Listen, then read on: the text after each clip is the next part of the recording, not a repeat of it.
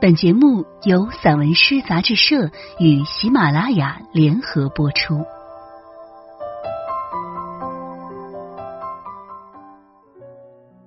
散文诗，一本可以听的杂志，纸本一样精彩哦。融媒体，阅无界。散文诗全本杂志因视频录制，可以从纸本每个作品标题旁边的二维码进入该作品及有声专辑的收听。声音及纸本实现自如切换与共享，欢迎朋友们关注散文诗杂志社公众号，进入微店一次订阅，永生拥有。我是主播燕回。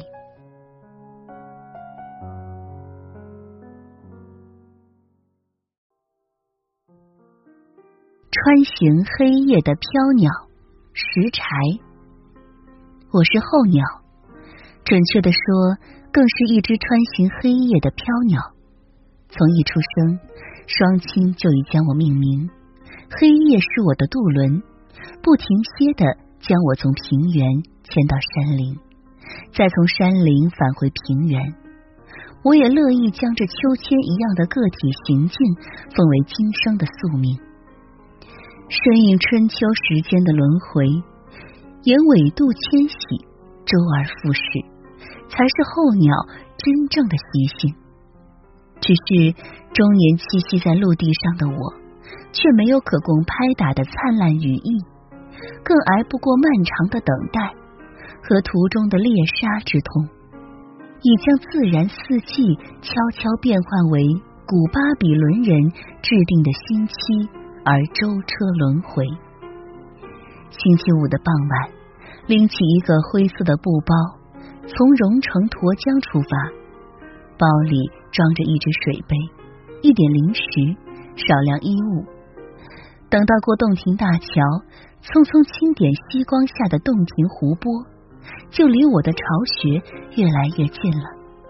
此刻，城市里早已华灯初上，我却只是他们匆匆的过客。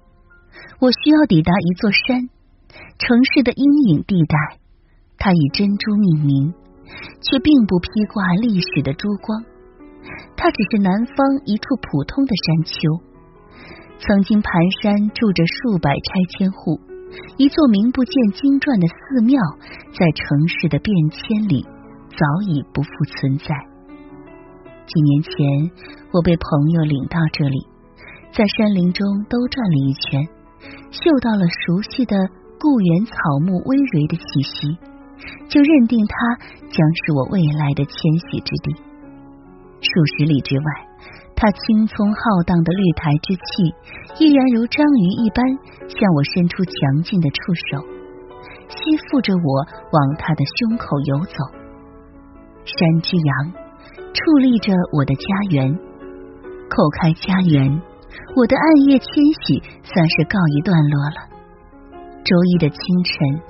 我仍在山的领空沉睡，不肯醒来。风在耳边轻唤，山林步进，温柔的推搡着我。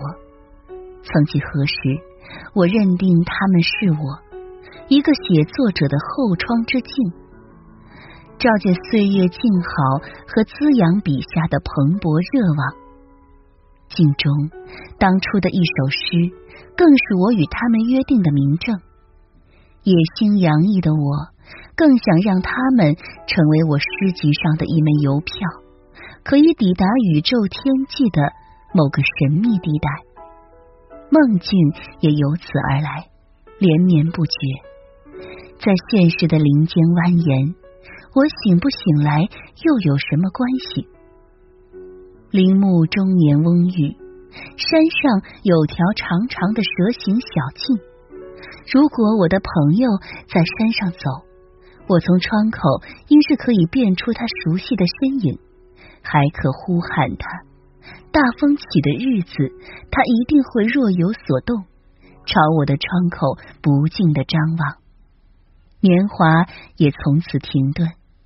当然，这一切只是我虚头巴脑的遐想。山路的北面是宽阔的岳阳大道，再往北。是城市的眼眸和喉舌，报社、医院、人大，山路一路往西，是王家河大桥。相传王家义务摆渡，造福两岸的人们。大雪纷飞的时节，我一步一步叩问过那座桥，也曾如跪乳的羔羊，写下怀想的几句诗行。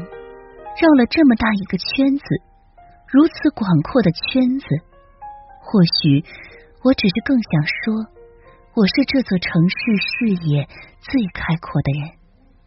这四是不容争辩的客观事实。诸君啊，静香更切。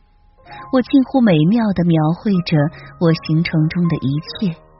他们的确是生活的主体吗？你们发现什么破绽没有？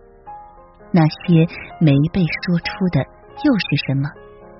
周一还在山间沉睡。周一双休日之后。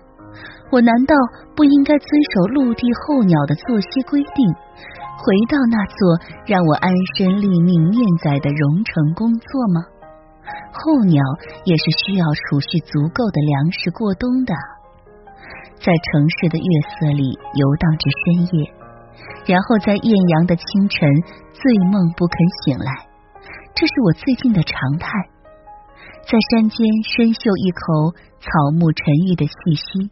还是在人群里放出一道刺目亮光，哪一种才可酿就我辈岂是蓬蒿人的放逐滋味？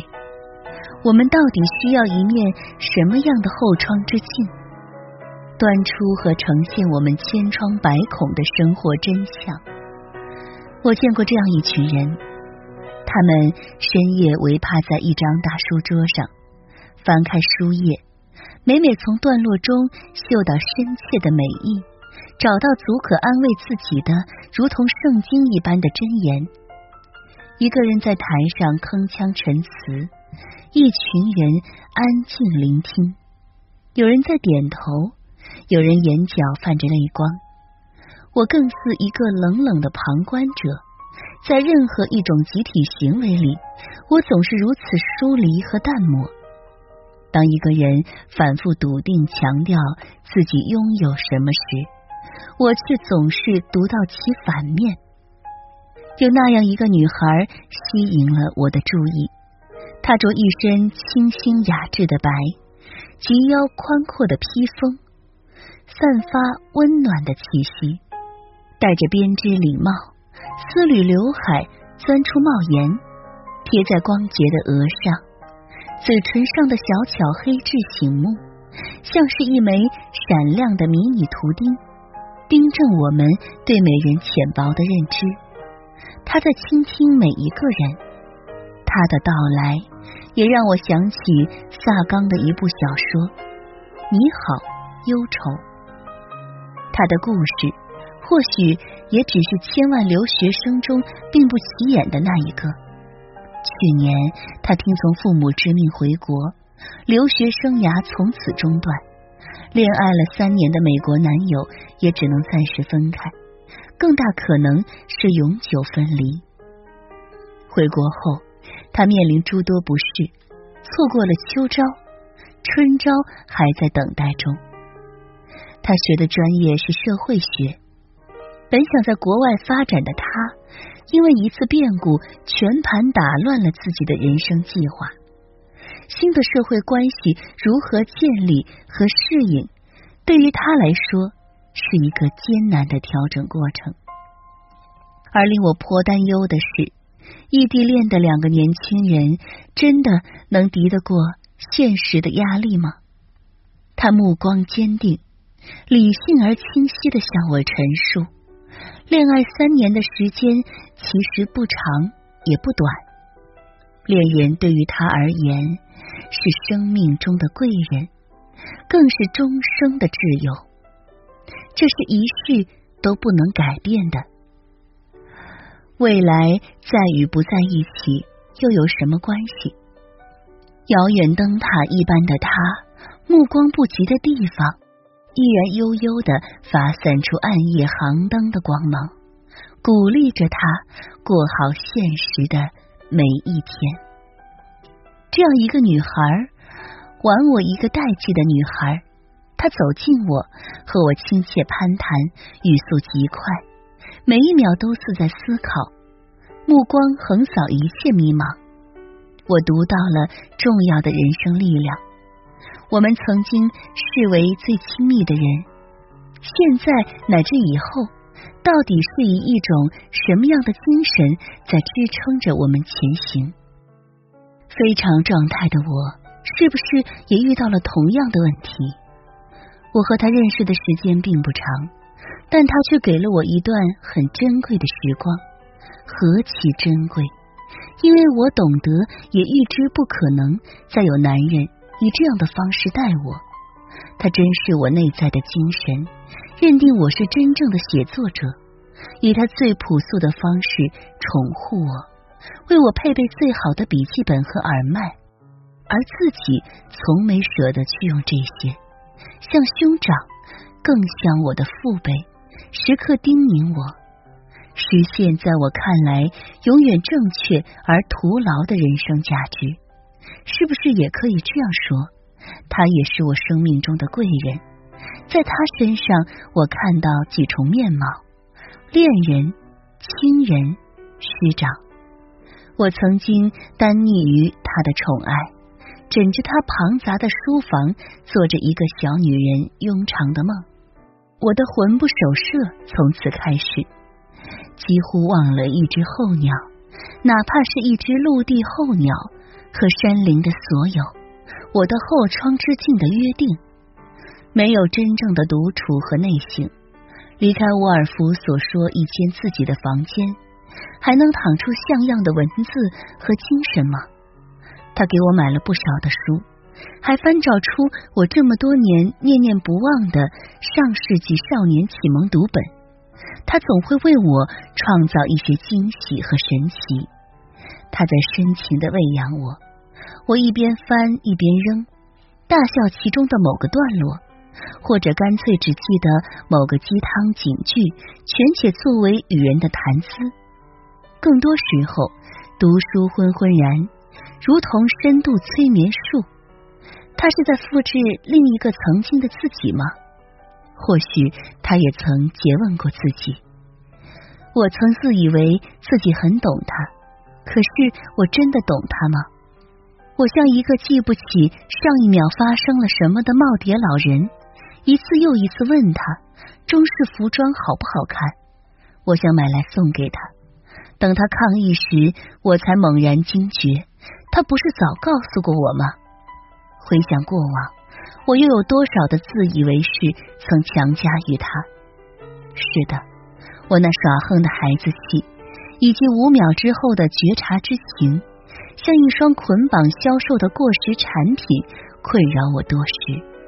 在他那里，我沦为可笑的检讨贩子。没有谁批评我比他更狠，所以泪点那么高的我，却在他面前哭得汹涌而狼狈。胸口那么疼，涌出一刹那的觉悟。原来你在世间的幸福获得，从来都不是平白无故的，你需要付出等同的代价。他是世间最会制造温暖的人，却不是自带温暖。他凉薄孤寂的足印，其实多么需要一个真正懂他的女人呵护。他的热情让人伤感，他为爱恋中的人忙碌着。看到他疲惫的背影，心底泛出深深的疼惜。这样一个赤子，会让我只想抹掉自己那些多余且没用的标签。站在他面前，我只是一个朴素而平常的女人。我知晓自己必须要长大，破茧成蝶。就像此刻，我懂得，只有安静下来。真正的安静下来，才会聆听到曾经我和他一起谱写的温柔音律。我也开始听到另一个声音从自己的胸腔里嚷出来，接纳他的善行，也接纳他的脆弱与不堪，就像接纳我的不堪一样，都不比他少的全部。我们的面目重叠又错开。我们说着爱，又吐出爱。我们只有爱自己，建立真正的自己，才能爱上对方。我和他曾经穿行在城市的大街小巷，只为了领上一支绰约的玫瑰，一支不可企及的玫瑰。如今他隔开玫瑰多日，也隔开我多日。种子一旦播下，我相信世间总有一种力量，会让它一如从前生发。他赠予我许多。但我却从来只收到一样，一面无法复制的后窗之镜。等我还原和印上另一个他，昔日逐梦少年心中的斑斓宇宙，他热切的目光如月如星座，那也是一只飘鸟的明灯和导航，定会伴我余生。床头闹钟准秒响起，又是一个明天。我是一只候鸟，更是一只穿行黑夜的飘鸟，耳畔回荡着他的叮咛之音。得早起，得规划和储备好未来一个冬季的食粮。